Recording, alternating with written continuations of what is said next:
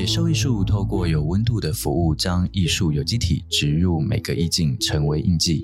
无论是艺企合作、艺术经济、艺品典藏、艺文策展、艺创顾问及艺兽学院等，都是野兽艺术的专业领域。艺术、行销、教育跨域展现野兽的形貌。野兽艺术作为艺术管道的桥梁，一贯坚持专业与诚信，成为您企业核心价值的可靠艺术顾问。Well Art 野兽艺术。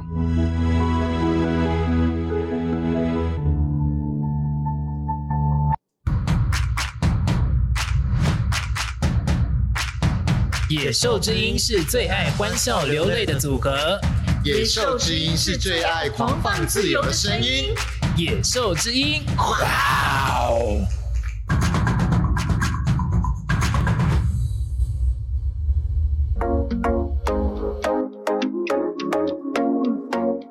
欢迎收听《野兽之音》制播的广播节目《野兽一起笑》，一起笑。来这里，野兽用最生活的方式邀请八大艺术领域名人。到这边，野兽用超口语的作风访谈所有跨域跨文化专家。听这里，野兽用最专业的模式提供即时文化综合新闻联播。你要不懂艺术也难，因为你正在成为艺术的野兽。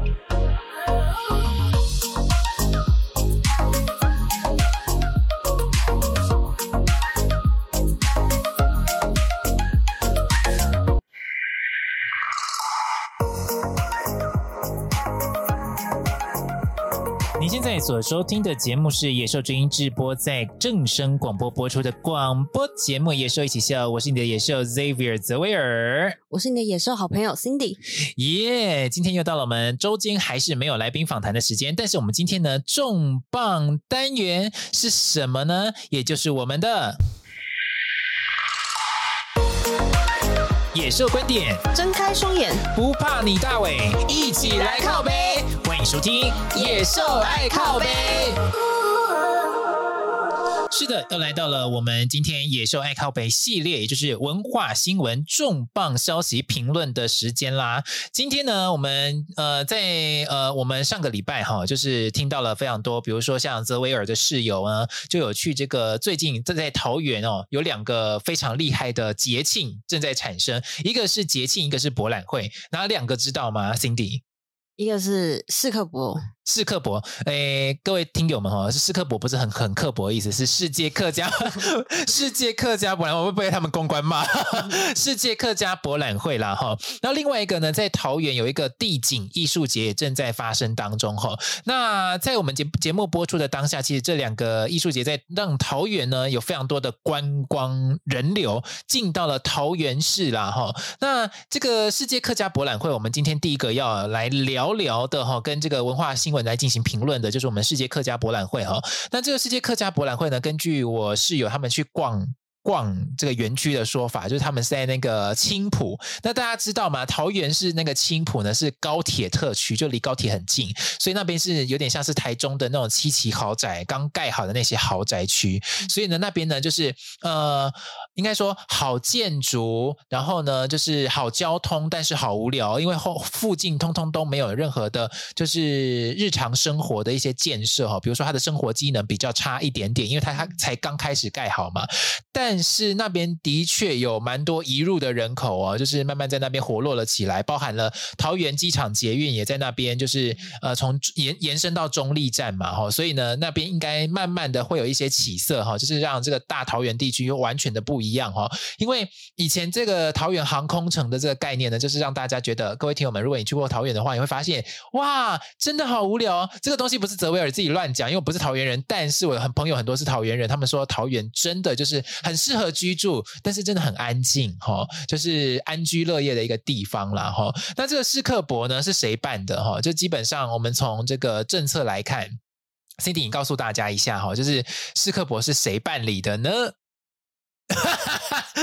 自己 Cindy 给了各位听友们，Cindy 给了我一个狐疑的表情，他说：“哈，泽维尔你在说沙会嘞？哈，其实这个史克伯他一开始的政绩是那个前市长郑文灿，哈，就是前市长郑文灿留下来的政治红利啦，哈，因为他那时候在那个即将卸任的时候就讲说，哎，世界他对于客家族群非常的照顾嘛，所以呢，他就说，哎，以后会有一个世界客家博览会。那各位听友们哈，根据这个呃世界客家博览会的说法哈，以及他们是他们呢。是全球第一个有这个以呃客家这个主题作为博览会的博览会，哇，这好像很绕口，对不对？但是的确是如此哈，就是你去看是什么万国博览会啊，哈，各种博览会，他们的名义都不是长这样，哈，也不是一个某一个族群还是怎么样，它通常是一个很多元共融的文化体系下去做的才叫博览会嘛，但。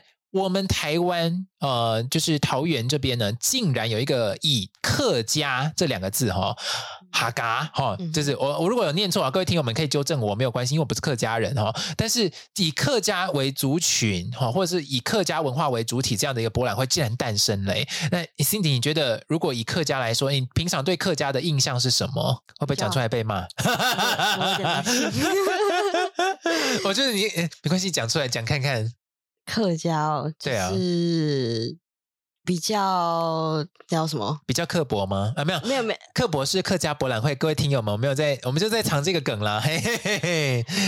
比较那叫什么？节省吗？比较刻苦耐劳，对对对对对。然后比较节省，对对对。然后以及就是可能资源会有效的利用。哦，对。因为我跟呃各位听友们，我真的觉得客家人很厉害。因为我我们的那个就是长期在周末搭档的 Evo 呢，他就是客家人了，他是那个屏东的客家人，很厉害。然后他讲的一口流利的客家话。有一次我们哎，最近我们刚好那个，因为刚好访问完那个台北艺术节的策展人林仁忠嘛，嗯、所以呢，仁忠就邀请我们去就是观看了，就是因为有很多亚洲唯一的首演都在那个台北艺术节里面呢、啊，我们就去看了那个台太阳与海，刚刚怎么走音了？我最近在录节目都在走音呢。然后就就看了《太阳与海》，然后那个《太阳与海》就是上帝视角，然后他们是好几吨的沙沙子沙滩嘛，哈，然后里面就是沙滩上面的人这样有很优雅的在唱歌剧，它歌词的内容跟环境议题有关，哦，就是一个很厉害、很沉浸式的歌剧装置，哦，很很屌的一个艺术作品。这样，那。我去看的时候，那个我们晚，因为很晚了哈，大概是八点到九点一个小时嘛。嗯、那九点之后，我们就是这个北艺中心附近的 Subway，然后呢。它附近有一家 Subway，然后我们就进去，它快要打烊了。然后呢，他说：“哎，我们要点什么鸡肉卷饼还是什么的之类的。”然后因为它有轻食类，我都不知道 Subway 已经现在已经进化到已经有轻食类了，就是它有沙拉吗？还是什么？不是沙拉，它就是一个卷饼。然后，哎，各位听友们，它好琐碎哦。但是，如果你去，如果你没有很饿，你吃那个面包会觉得太太太胀的话，你可以去选择 Subway 里面，我没有在没有在帮他业配哦，就是实际上哈，就是 Subway 里面有一个，比如它。一张卷饼，然后他会帮你铺蛋沙拉，然后再来是铺你有看你要鸡胸肉还是他各种口味都可以放，嗯、然后呢就是把它卷起来，他帮你加热一下，对，大概是这样。那因为我们都有在健身哦，所以呢就不能吃那个沙拉酱。啊，所以蛋沙拉也不能用，沙拉酱也不能用，所以我们就吃了一个饼加肉，饼夹肉。好，这题外话，重点是那天我是第一次听到我这个就是好好搭档、好朋友 Evo，我第一次听他跟。家人讲这么流利的客语哇，对，因为我还跟他讲说，你有需要考客语检定吗？然后他就他就我想说，为什么那那个时候他都鄙视的看着我？因为他就是客语这么流利嘛，对不对？各位听友们，好，然后那 Evo 呢，他呃，我那时候哎，我今天在那个录节目之前还传讯息给他说，请问。就是这个客家是二零二三年世界客家博览会的主题，它是八月十一号到十月十五号在桃园举办嘛，对可是它的主题叫做 Travel to Tomorrow，然后。天光日个客家，然后呢，我就想说，好，那我就按照那个，我这样讲出去，我想说，我想模仿一下客家的语调，然后所以呢，问了一下 Evo，但是他没有回我，所以我现在不敢讲，应该是天公尼哥哈嘎吧，应该是这样念吧。如果不是的话，各位听友们，如果你听到的话，你可以跟就是在我们的 Apple Podcast 或者是我们重播上架的地方，或者 Spotify、嗯、这边呢，可以留言给我们说，哎，天光日个客家，哦。要怎么念哈？嗯、我刚刚只是在模仿哈，所以如果你要挞伐我，我也是会很难过。但是我是尽量就是学习就是客家语调这样。嗯、好，那回归言归正传了哈。这个客家博览会从八月十一到十月十五号在桃园举办，其实蛮长的时间。那在这边。他说他串流了，串流啊，串联了。我刚才怎么是串流？哈、啊，串联了客家文化哦。那 Cindy，你觉得他你哪一个主题馆？你在看过这些资料跟报道的时候，因为这些呃杂志啊、媒体啊，还有这个他们发出的公关稿，基本上把客家每个园区的特色都介绍了一遍嘛。它有两大主题馆，八个副展馆嘛。那你最喜欢的是哪一个展览区呢？我觉得台湾馆里面的展览其实都不错，我觉得都很。感觉都很有意境。嗯，Cindy 讲到了一个很大的重点哦，各位听友们哦，在这个世客博，也就是世界客家博览会里面的两大主题馆，一个是世界馆，一个是台湾馆嘛，哈。那这个台湾馆里面呢，它是位在这个桃园青埔的主场馆。那台湾馆是很多重场馆的这个重头戏哦。为什么呢？因为它有这个，他们讲到有三大主题区，包含适应台湾、丰富台湾跟共享台湾啊，哈。那聚焦在客家人如何跟台湾这片土地相互的呃联联。合共生啦，哈，共生这个议题的，其实在很多的艺术场域非常的重要，哈。那介那介绍了这么多，哈，其实这个台湾馆本身有几刚刚讲的三大主题嘛，那其实它有很多的，比如说它邀集了北中南东十四个县市来共同策展，那。这几个县市它都有很多的特色，那这些特色里面呢，其实我们看到了，比如说场馆的设计啊，其实非常充满现代啊、科技感啊，并且还结合最新的这个 AI 科技，还有做的多媒体元素哈。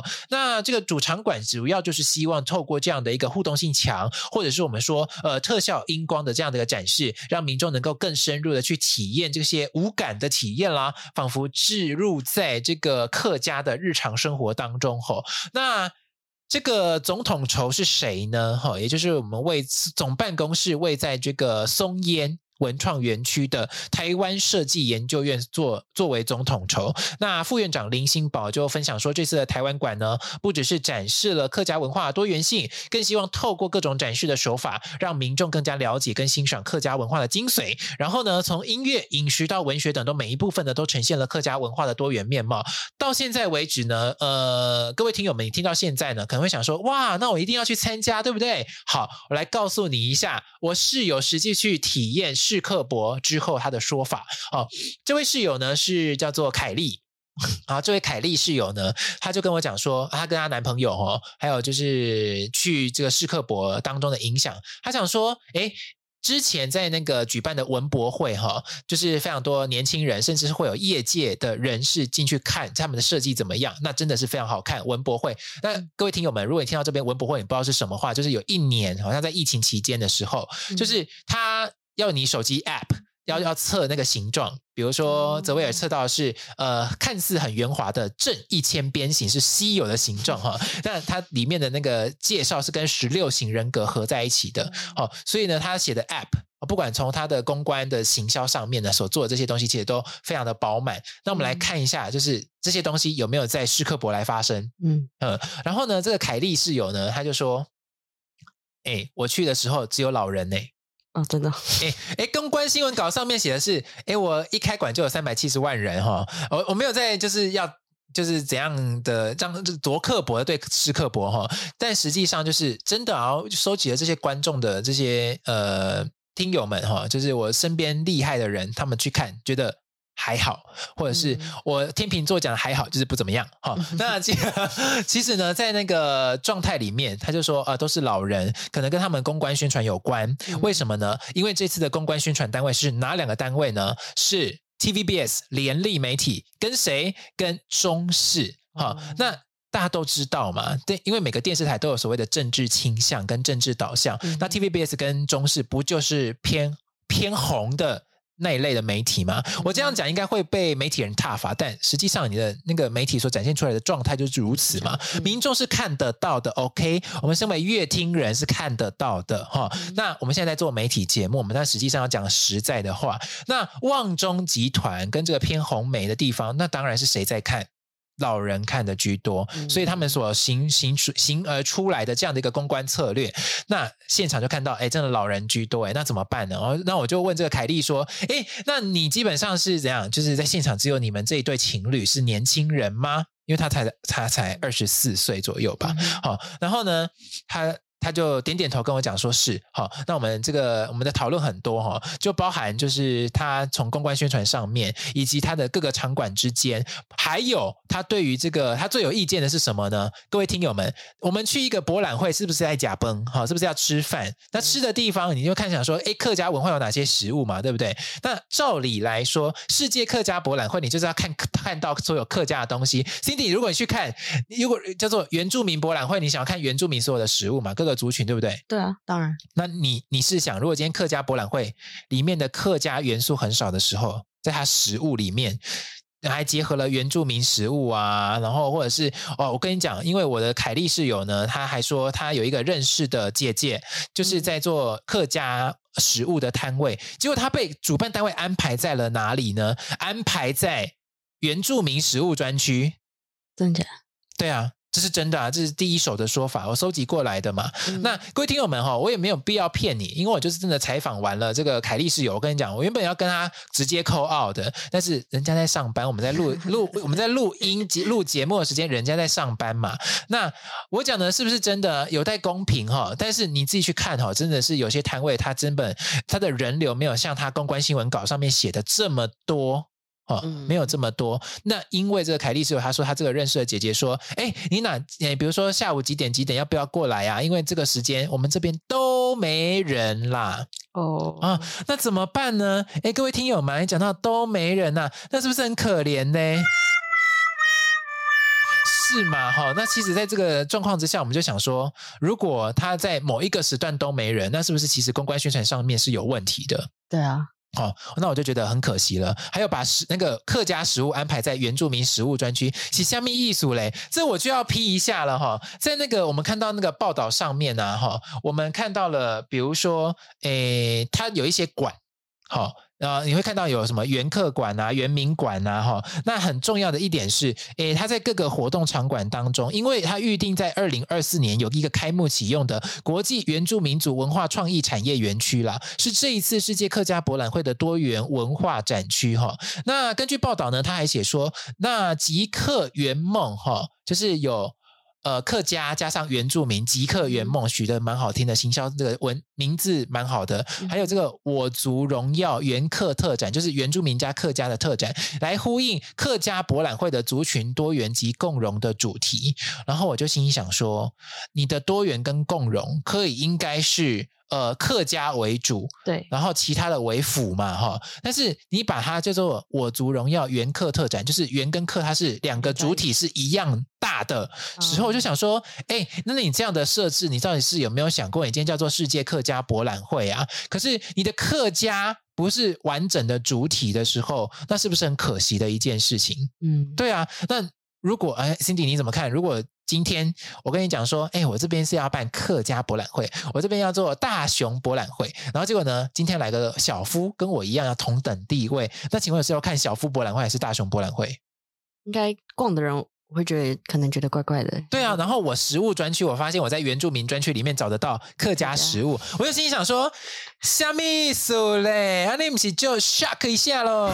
啊，什么意思？对不对？这不是很夸张的感觉吗？好、哦，这。真的不得了，不是我们今天在讲故事哈，我们今天讲一个特特别的情况，就发生在是刻薄好刻薄哈，哈，我就是没有要刻薄对你，但是你好像很刻薄对待你的就是来观展的民众，那不知道的民众还想说。哎，这是台湾博览会吗？如果你叫台湾博览会有闽客族群，再加上原住民族，甚至或甚或是新住民，你的多元共融主题是每个族群都并重的话，我觉得倒是没差。可是你今天叫做世界客家博览会，以客家文化为主体，那你是不是应该就客家文化为大宗？为大宗，对不对？可是你想说，哎，主办单位可能听到这个泽维尔在这边，呃，野兽爱靠北一下来评论了。你想说，哎呀，如果你听到的话，哦，那不得了哎。可是我们的确是以客家为主体啊。那你如果有辩驳的话，再请留言了哈。因为我不怕你站嘛，因为我今天就是真的调查了，就是真的去看的，不是只有凯丽室友啊。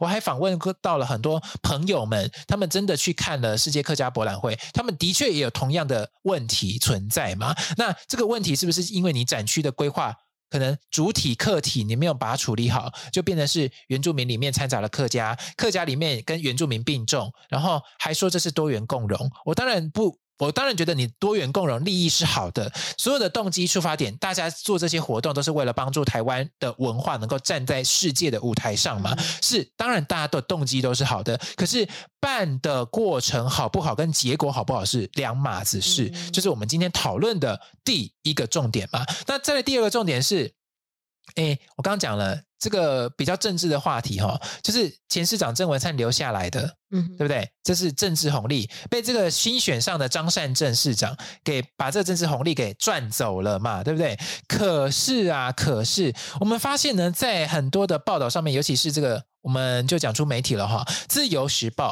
哈，他在这个评论网上面就有人投书嘛，哈，这个廖先生投书的，那这个投书上面就写说，哎呀，张善政其实很戏弄。桃园的客家人，这怎么来的？我们来就是读一下哈，它里面到底发生了什么事？施克伯在开幕的时候一定有表演，对不对？嗯、但是曾获金曲奖最佳客语演唱人跟最佳专辑制作人奖项的刘少熙，他突然宣布哦，要退出世界客家博览会的开幕音乐会。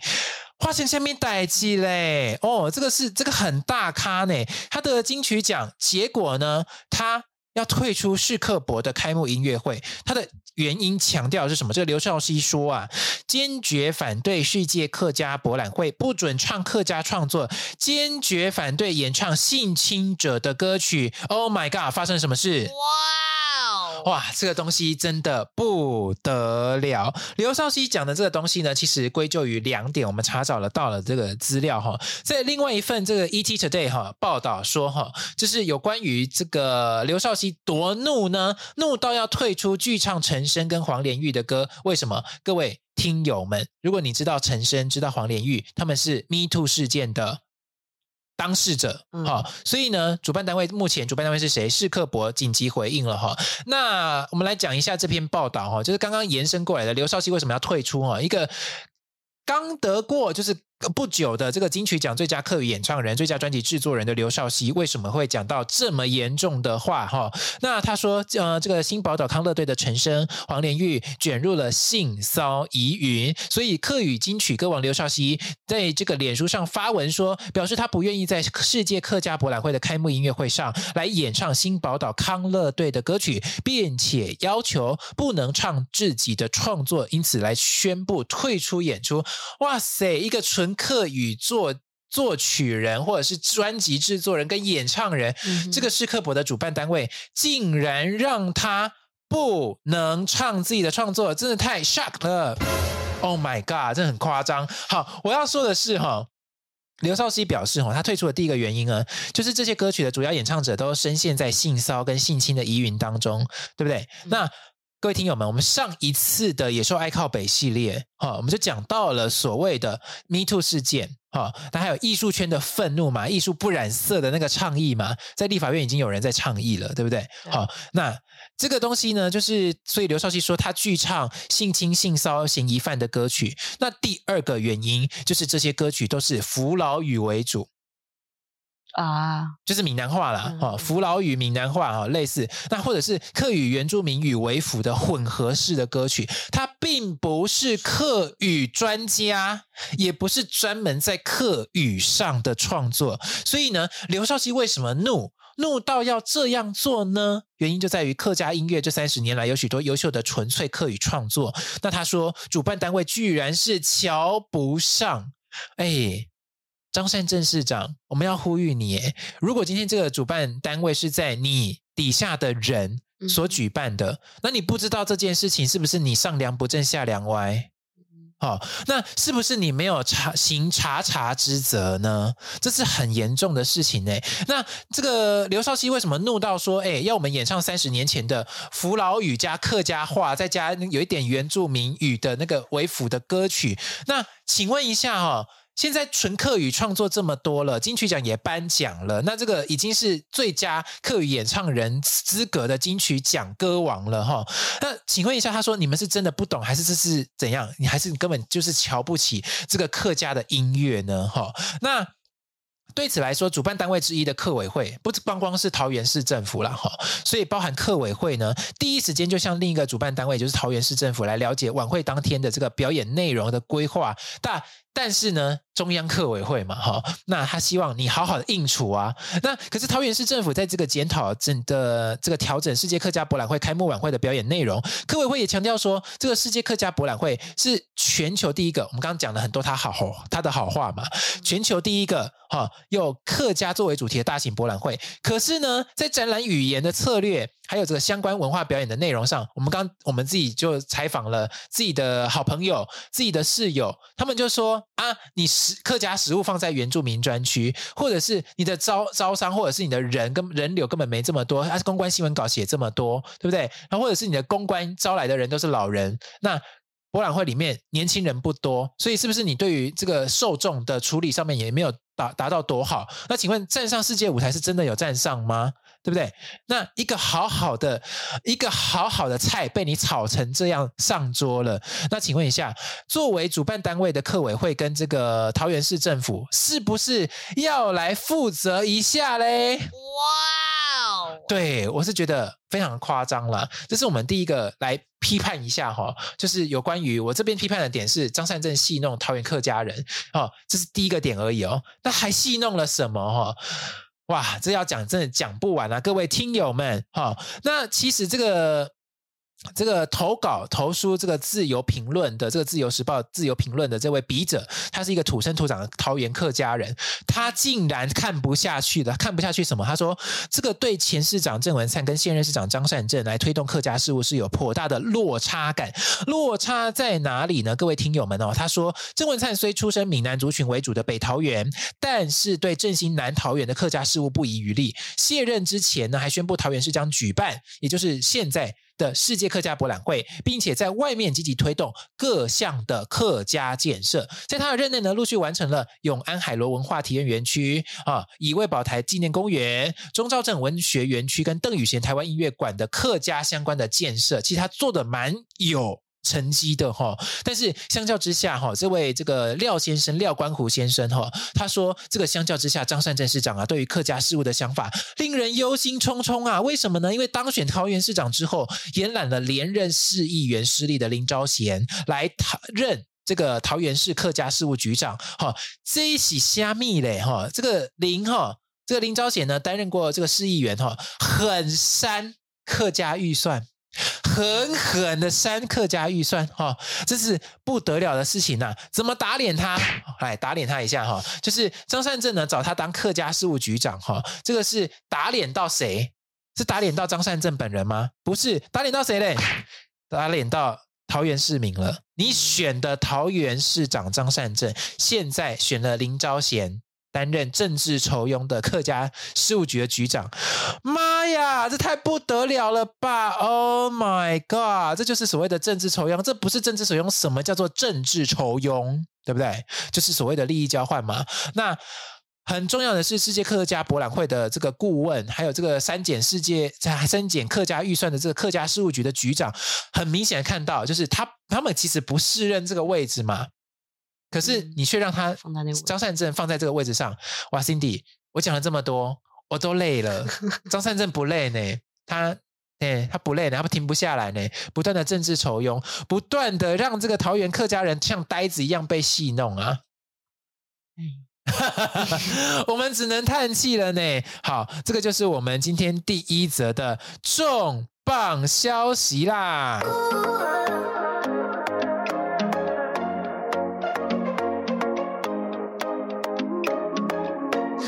接下来呢，我们就过一段广告回来呢，我们再继续进行我们的野兽爱靠北系列啦。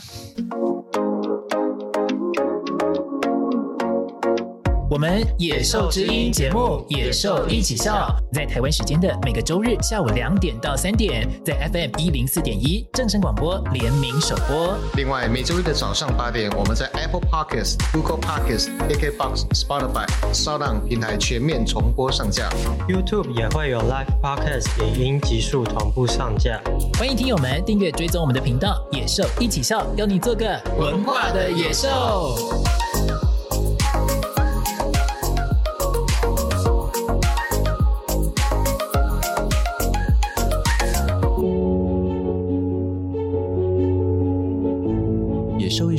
过有温度的服务将艺术有机体植入每个意境，成为印记。无论是艺企合作、艺术经济、艺评典藏、艺文策展、艺创顾问及艺授学院等，都是野兽艺术的专业领域。艺术、行销、教育，跨域展现野兽的形貌。野兽艺术作为艺术管道的桥梁，一贯坚持专业与诚信，成为您企业核心价值的可靠艺术顾问。Well Art 野兽艺术。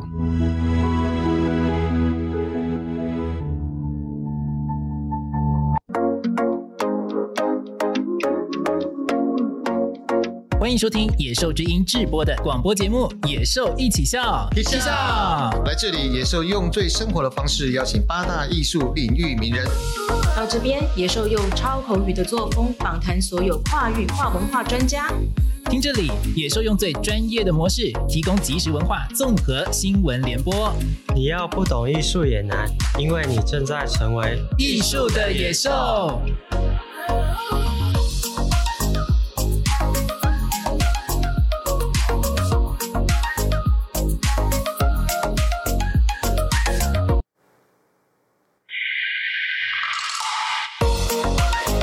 这观点，睁开双眼，不怕你大伟，一起来靠背。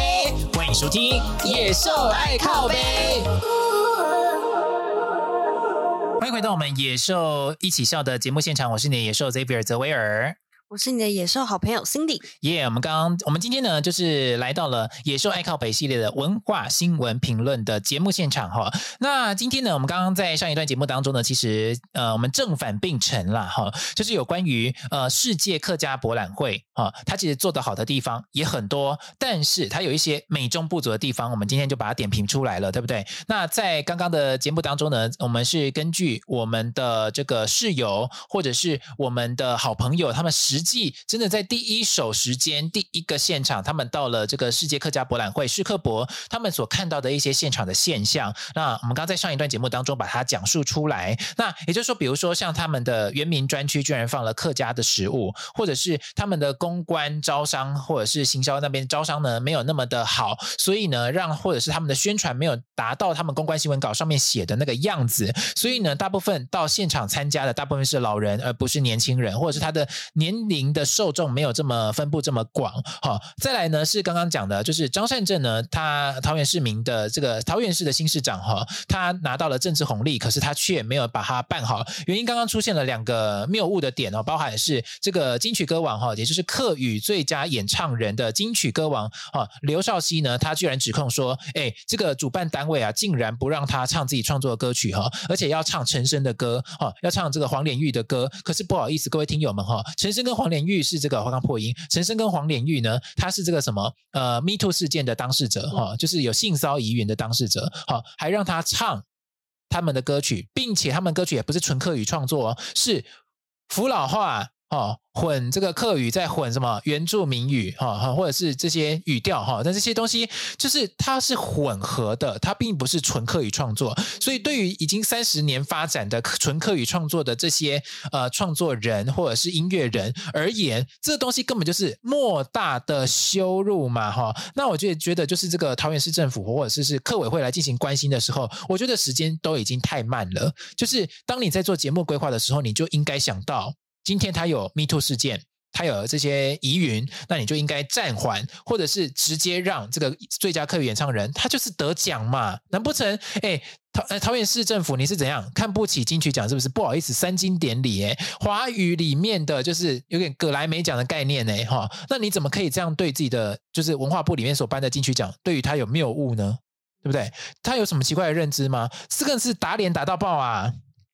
好，那基本上呢，我们在这这个这件事情当中哈，我们所要看到另外一个点哈，就是来 Cindy 告诉大家哈，他们的公关操作还操作了什么呢？其实他们有做的很好的地方，我们是也是要告诉各位听友们知道哈，要不然好像人家讲说，哎，野兽一起笑这个节目就太野兽了嘛，对不对？好像讲一讲，哎，什么东西都不能参加，什么东西都不能看了，不是，我们不是这个意思哈，就是基本上，哎，Cindy 想要告诉我们各位听友们，他还是有办得好的地方啊，我们还是可以去看看嘛，对不对？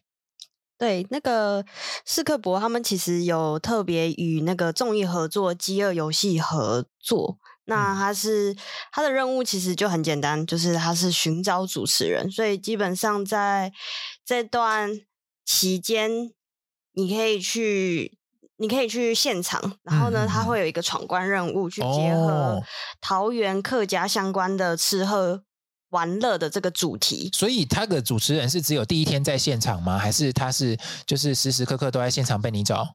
呃，没有，就是他每一个，当然他没有，他们要休息，就是有分可能王仁甫啊、孙协志、许梦哲这些，嘿嘿嘿他们在分，嗯、他们都有分开，就是一个是星期五八二五已经过了，对，要接下来的话可能就是九月三号、九月二十三号这些，是是是，对，都有分别在现场，那可以就是民众如果想要去参加的话，可以去闯进行闯关活动，那你真的是有机会可以见到人。对啊，因为那个可能 Cindy 比较不熟这个五五六六哈，但是在九零后哈，我们这一代哈，三十岁这一代就是很知道五五六六可能就是非常红嘛哈，因为他们那时候隶属于乔杰利这个团，呃，就是这个大团体哈，大家庭啊。那他们在这个饥饿游戏里面呢，其实基本上就是也是做的非常有成绩。那为什么会找上饥饿游戏啊？刚呃，各位各位听友们哈，跟您科普一下哈，因为在前一段节目当中跟你讲了公关单位是谁呢？就是中。视嘛哈，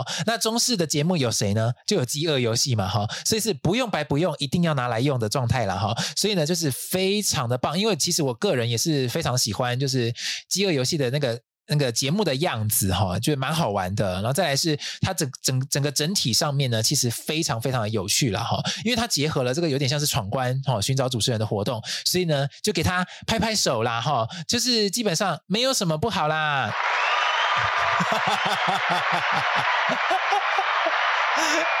哎，各位听友们哈，为什么我们在那个新闻评论的那个系列当中要一直用音效？我告诉你，不是因为我们讲话太干，是怕你们哈嫌嫌我们讲话太好听哈，要不然。其实只是为了我们要休息一下，吞个口水嘛，哈好。然后呢，顺便就是呃，泽维尔毕竟是戏戏剧专业哦，所以就是哪个音效哪边下，还是蛮清楚的啦。拍谁 拍谁哈。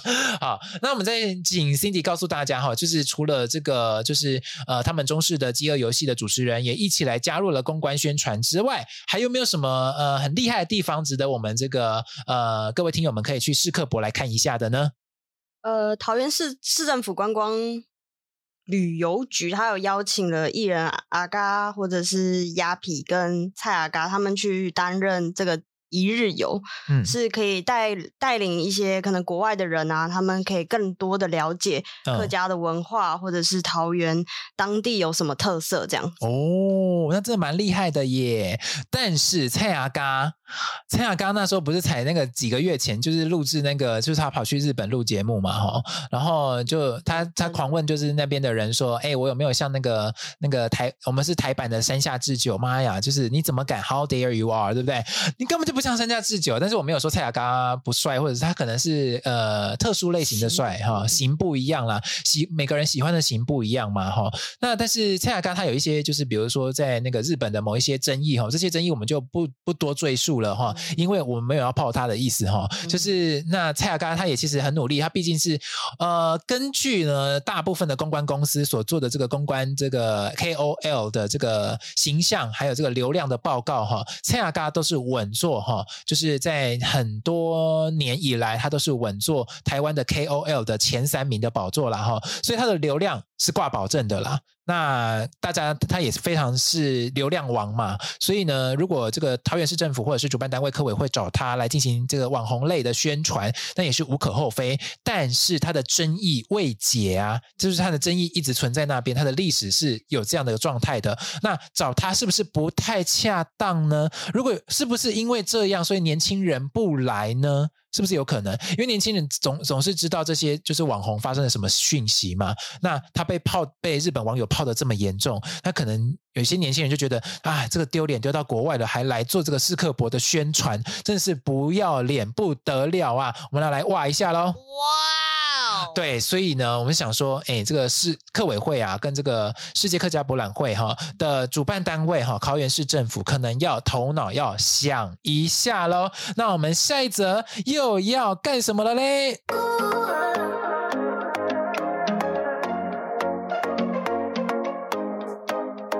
好，我们下一则会提到，就是呃，斯克伯当地其实有一些地景艺术，那其中最著名的应该是就是这个九百五十万的 Hello Kitty，那它是它是一个很大型的 Hello Kitty，很大型的 Hello Kitty，那它长怎么样？它是绿绿的，绿绿的 Hello Kitty 啊、哦，还还有什么吗？还有什么特征？形容一下。呃，上面有非常非常多的花，可能是跟为了要跟客家的。特色去做连接。你说它是一个很花的 Hello Kitty，对，Oh my God，是绿色的。OK，绿色又很花的 Hello Kitty，所以有点圣诞节吗？我觉得圣诞树可能都比它美。Oh my，我的天呐！哎，各位听友们哦，哎，我现在看到那个图片了，我真的是有点。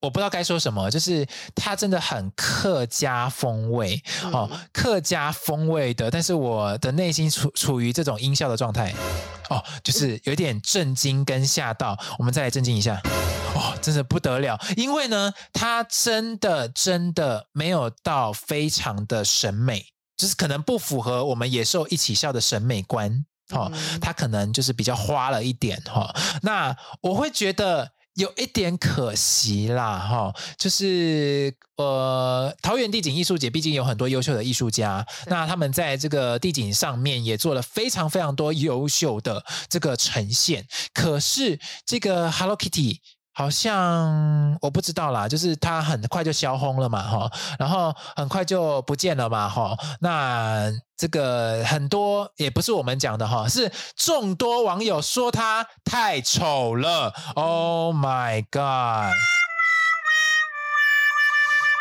好，我现在还是处于震惊的状态啦。那有有没有就是桃园地景艺术节更进一步的消息呢？请问一下我们 Cindy。其他的我觉得还蛮可爱的。那只 Milo。等一下，这只到底是谁？我真的很想知道。各位听友们哈，诶。桃园地景艺术节不到十天就有销疯的九百五十万，哈，这个真的是不得了，好，那我是觉得啦，哈，诶，地景艺术节的策展人非常的厉害，嗯，好，然后也做得非常多好的事情，但是这个艺术家所要表达的东西，他如果要花九百五十万，就要证明他在这个地景艺术节都不会爆掉。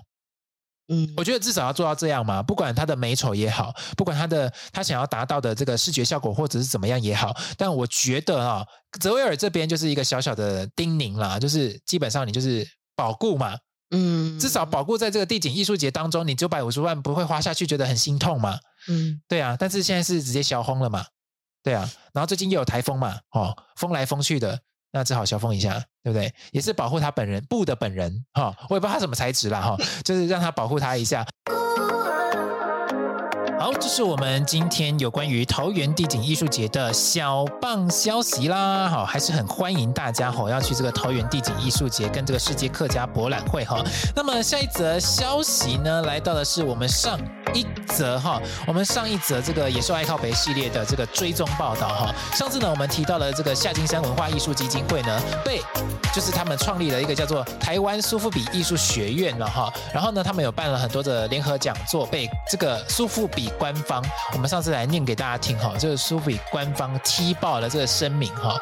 那这个苏富比官方的这个声明说，他澄清的是说，呃，有关于台湾苏富比艺术协会这个单位，它是没有任何的合作关联哈。所以呢，在如果你不知道这件事情的话，麻烦请各位听友们哈回去听上一次的野兽爱靠北系列哈。我们的第一则重磅消息就是这个东西，请问这个是诈骗之实吗？哎，还真的呢。为什么？因为呢，这个。今天呢，我们还是个追踪到哈，就是有关于台南美术馆，居然还会同了这个伦敦苏富比艺术学院，跟这个夏金山这个文化艺术基金会，也就是他所成立的这个台湾苏富比艺术学院，联合办的什么东西呀？叫做夏金山佛画艺术鉴赏，就在南美馆。南美馆啊，南美馆，拜托你醒醒啊！我是说啊，在这个很这么夸张的事件当中，其实非常的 shock。所以呢，我们要告诉大家哈，在这个南美馆，哎，没有授权还可以开课一周年哈，这种事情哈，就是未来可以开课一年，真的是有点太夸张了哈！这么夸张的事情是南美馆，你确定你的这个公务员的状态没有查查清楚吗？哦，你身为这个这个美术界的哈，或者是什么视觉艺术圈的公务员体系，你不用行查查之责吗？哈，就是人家这个苏富比官方都告诉你说，这个夏金山文化基金会它的这个。主理人这个博士呢，他就已经是这个已经被这个苏富比艺术学院他所办的联合讲座，跟这个苏富比一点关系都没有了。官方都这样证实了，你还要跟他有开呃苏富，你还在跟他有联合举办什么展，联合举办什么课程？哇，那请问一下，台湾诈骗王国的事实，不就是被你们这些人所打脸的吗？就打到脸都肿了，对不对？哦，为什么台湾人的脸面被你们这样打？对不对？那请问我们这些奉公守法的台湾人，也在艺术文化圈里面的，那我们这些人要怎么办？被你们这样搞，而且还这样，他就是行着苏富比的名字到处诈骗嘛，对不对？已经骗到你公务机关来了，你不知道吗？那当然，你可以说哦，啊，可是伦伦敦苏富比艺术学院跟这个苏富比本来就没有关系呀。可是那你要讲清楚啊，对不对？你是不是应该就是行告知之时，而不是用这个苏富比啊？重点是这个苏富比的商标，它是有注册有过还是没过？哦，怎么可以让这个这么雷同的，明明是一个颇负盛名、世界颇负盛名的一个名字，也可以被这个就是夏金山文化艺术基金会拿来用成这所谓的呃这个讲座，或者是这个协会呢？对不对？怎么可以随随便便用这样的名字？好，这就是我们今天的追踪报道啦。接下来这个消息呢，是我们从网友那边收集到的一些资讯。那史哲部长在 FB 上面，他有发表。得奖感言是他一他为了他争取到了一一三年的一笔预算哦，那这个呢，但是他的内部文化部内部里面的同仁可能有些的不满，那不满原因就是因为近日发布了高阶主管调动的消息，但是呢，却有多位的科长他们宁愿降调到其他的机关，那里面就有猜测，就是说，哎，是不是？有会不会是用了一些手段，然后逼迫，然后让他们离开呢？对，哦，所以这个东西真的是，呃，不一定是空穴来风啊，搞不好这个告诉我们这些小就是重磅消息的网友哈，他其实就是当事人，只是因为呢，他只有影射说，哎，泽维尔你们要报道这件事情啦哈，所以其实也没有说。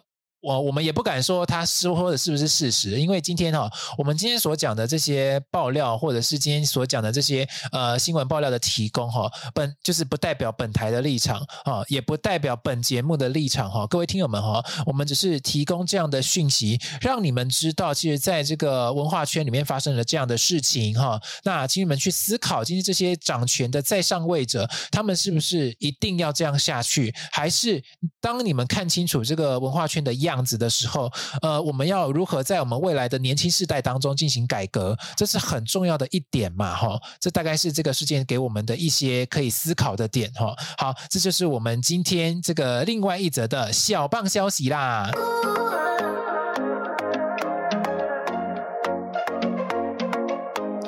好，接下来的这则新闻呢，也就是这个这个爆料是非常的主要的哈，就是他其实是写在这个陈洪洋先生的这个脸书上面哈。那这个陈洪洋先生呢，他讲说哈，他说呃沉淀了一夜哈，他写的是一个金城读评论人张幼生所书写的“断的不只是桥，断桥”以下简称不只是桥的这个译文之后，他感到哈，身为所谓的评论人的视野跟这个景观的上面的。差异哦，视野上面的差异哦，所以决定撰写了这个文章。这个这篇文章洋洋洒洒，非常的长哦，所以我这边呢就是简要的跟各位听友们呃告知一下，他到底发生了什么事情哈。就是呢，在身为评论人或艺评人哈，不管你是表演艺术评论台，或者是你在这个报章杂志上面有投稿，或者是在你在杂杂志上面有投稿，这个评论的机制如果要健全的话，评论人的评论应该要含纳被评论的这个空间哈。那这个呢东西呢，这个。陈先生陈洪洋先生呢哈，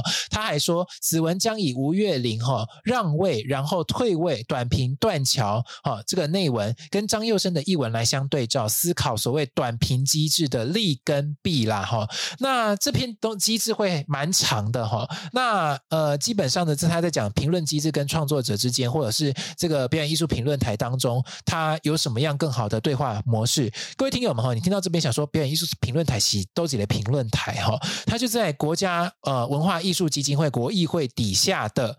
评论台，哈，它的利益良好，哈，是为了让这个表演艺术能够有这些一评人，不管他是自己招来的专案评论人，还是他助战的评论人，就他找来的，再来呢，就是这个投稿的评论人，都可以在上面形成一个评论的市场、评论的机制，它是有审核机制的。那很多时候，在这个短评上面，短评就是比较短的评论。那这个短评，它是不是呃很迅速的可以去反映今天我这个评论人看了这出戏，好，或者是看了哪一出表演，对不对？好，可是它是很快的可以去达到讯息的传播，但是是不是有有所偏颇？好，因为它短评，所以文字篇幅不够大，讲的话也不够清楚。所以呢，当今天一个短评机制出现的时候，这个评论人就好像看到了一个有点像摘要。还记得网红圈闹得沸沸扬扬的哈，之前有一个专门什么一分钟看电影的那个事件吗？哈，我就不讲了。哦，古阿莫嘛，对不对？谷阿莫他里面讲的很多电影为什么被电影的呃电影圈告到爆？为什么会不被电影公司都告到爆？原因就在于他用一分钟看完那出电影，请问他的请问他的起承转合是什么？他的艺术性是什么？请问他的讲完的东西是什么？如果他今天他的一分钟看电影看完，发现说，诶，我的票房被你影响了，好，那是不是这个电影公司就亏了？因为我们大家知道，电影是八大艺术之一。电影它在拍的时候，其实要花非常非常多的钱，也要筹资非常多的事情。但是今天一个短评，让它直接倒下去。那是不是很可怜的一件事情？好，这就造成一个很不要、很不必要的状态嘛。那在这边呢，我们就是换而言之，在表演艺术评论台当中有一个短评机制出现的时候，那你是不是像古阿莫一样，一分钟看完这个表演艺术，一分钟看完这个作品，他会不会这个作品如果还在演，你会不会对他的票房有影响？他的票不应该没有卖完，或者是怎么样，会不会有影响？或者是买票的人他想说啊，我看了你的评论，他明明觉得他好看。可是你讲完，他他就觉得不好看了，对啊，那是不是对于艺术性也有影响？好，那在这样的一个短评机制底下，我是觉得是有偏颇啦，哦，就是短评机制可能表演艺术评论台可能有待商榷啦，好，这就是我们今天的这一则重磅消息。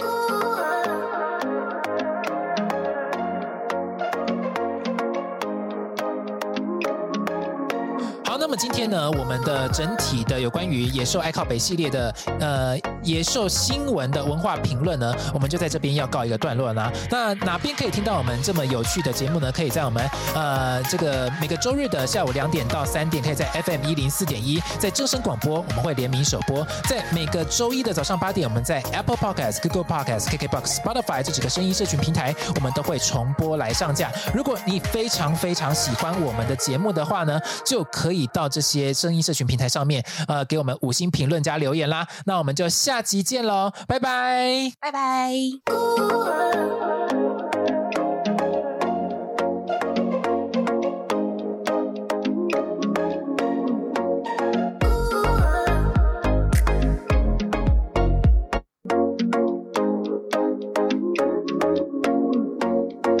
我们野兽之音节目《野兽一起笑》在台湾时间的每个周日下午两点到三点，在 FM 一零四点一正声广播联名首播。另外，每周日的早上八点，我们在 Apple Podcasts、Google Podcasts、KKBox、Spotify、SoundOn 平台全面重播上架。YouTube 也会有 Live Podcast 影音极速同步上架。欢迎听友们订阅追踪我们的频道《野兽一起笑》，邀你做个文化的野兽。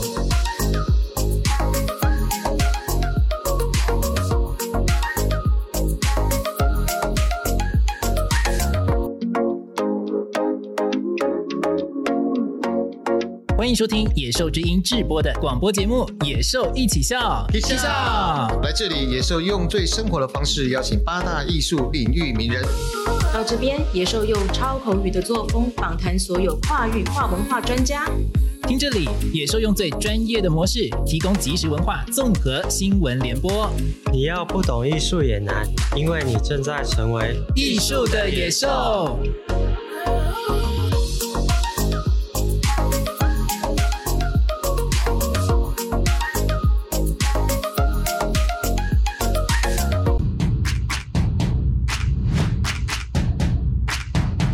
兽之音是最爱欢笑流泪的组合。野兽之音是最爱狂放自由的声音。野兽之音，哇